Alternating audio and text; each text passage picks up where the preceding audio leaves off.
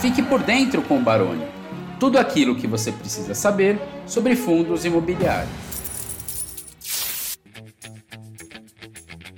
Tudo bem, pessoal? Estamos aqui para mais um vídeo, Marcos Correia e eu, para falarmos hoje sobre um fundo que muitos de vocês têm nos questionado, têm nos perguntado, que é o XPIN, XP Industrial. Marcos, seja bem-vindo.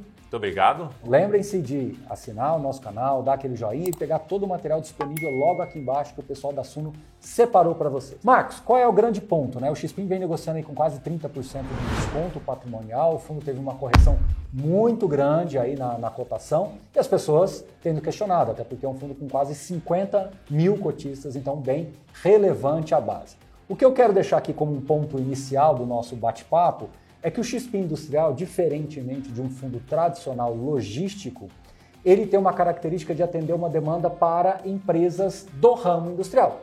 E se você buscar um pouquinho aí, pesquisar, você vai ver que é um setor que sempre vem sendo assim muito amassado né, no Brasil. A indústria brasileira sempre teve muitas dificuldades, mesmo nos momentos melhores de PIB, de economia crescendo, ela nunca conseguiu crescer na velocidade que é necessária, até fruto da estrutura do país, né, da forma como o país olha para o setor industrial. E quando vem uma, uma crise como a gente viu aí desde a pandemia para cá, é um setor que também está sofrendo bem mais do que a média dos outros setores, aqueles que já estão se recuperando do setor de serviços a indústria ainda não conseguiu. Então o XPIN, ele é um reflexo desse grupo de empresas, certo, Marcos? Certo.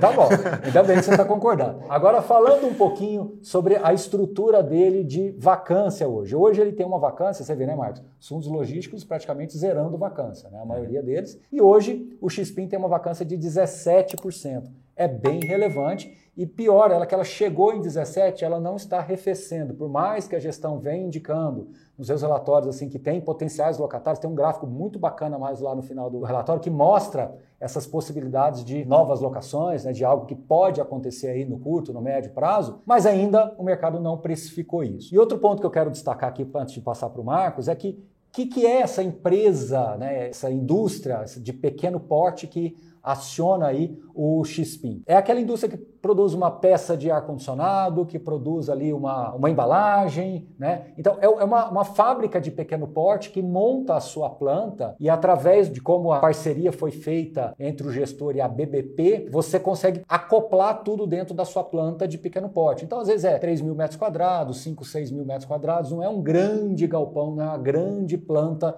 industrial. Então são plantas flexíveis dentro de módulos. Isso faz o quê? Agora eu passo para o Marcos, prometo. Acaba que o giro é muito grande, as empresas que chegam e saem acaba tendo aí um, um giro maior do que a média, né, Marcos? Isso. Eu acho que a gente pode entrar também um outro ponto em ação aqui, que é a percepção de risco. Sim. Então, olhando de uma forma geral, não falando especificamente de XPIN, quando a gente compara fundos, é, galpões logísticos e galpões industriais, há uma percepção de risco maior nos industriais. Porque a gente consegue ver até em outros fundos de logística que quando sai um inquilino, a capacidade, dependendo do fundo, de repor aquele inquilino é um pouco mais tranquila, um pouco mais fácil. O galpão tende a ser mais flexível, dependendo de quem que você vai colocar ali dentro. Quando a gente vai falar de um industrial, já não é tão assim. Então a especificidade do imóvel ou do inquilino já é maior. E essa percepção das pessoas de que o XPIN pode ter um risco maior por conta desses fatores e outros fundos industriais também, pode ser um grande componente dele estar aí com preço um pouco mais comprimido do que outros fundos. Então, a gente já falou isso muito em outros vídeos sobre essa diferença entre galpões logísticos, galpões industriais, e eu acho que essa mensagem talvez seja um ponto que pressiona bastante não só o XPIN, mas outros fundos que têm aí uma predominância nesse setor industrial, que a gente consegue até ver que, de uma forma geral, em fundos imobiliários, industrial não é um setor tão predominante assim, se a gente for falar de uma forma concentrada. Um fundo específico industrial, ou um fundo com uma, uma porcentagem maior industrial, não é realmente o que a gente vê muito em fundos imobiliários. A maioria acaba sendo logístico. E na minha percepção, eu acho que essa, esse sentimento de risco maior, né, é em função do setor industrial no Brasil. Se você olha para outros mercados mais desenvolvidos, o setor industrial ele não é tão precificado com essa parcela de risco, né, como a gente vê aqui no Brasil. Tanto que também nós não temos tantas outras opções assim, que o mercado percebeu que o setor logístico ele tem uma recolocação mais fácil. Né? Com relação à renovação de contratos, aí para o curto prazo não é nada muito preocupante, porém, quando você olha aí de 5 a 10% de contratos que podem vencer aí nos próximos 12 meses, pouco mais, pouco menos, Para um fundo que já está com 17% de vacância, isso potencialmente é um risco. Mas em situações normais não é algo que deixaria tão preocupante para o cotista do fundo. Acho que a maior vantagem hoje é que eu vejo é que o fundo já foi muito amassado, né? Você já está com desconto patrimonial de 30%.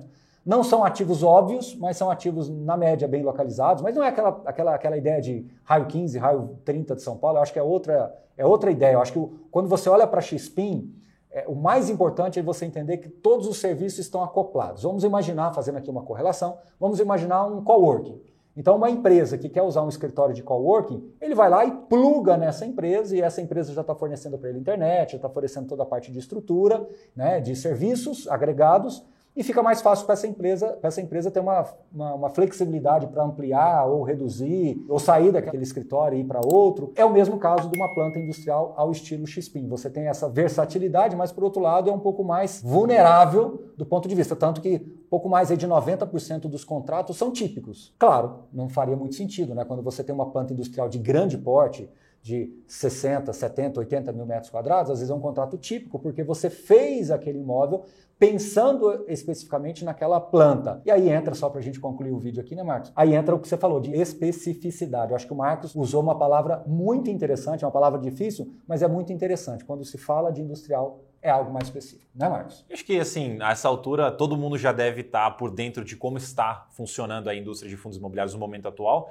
E fundos de tijolos, em geral, se você olhar qualquer setor, eles estão abaixo do valor patrimonial, muitos deles, né? Muitos estão com os preços pressionados por conta da economia atual, por conta do cenário atual. Então você coloca isso no XPIN, mais essa percepção, mais esses pontos que a gente mencionou nesse vídeo, e acaba tendo um efeito um pouco maior ali. Mas de forma geral, fundos imobiliários de tijolos bons estão também descontados, vários, em, em relação ao valor patrimonial.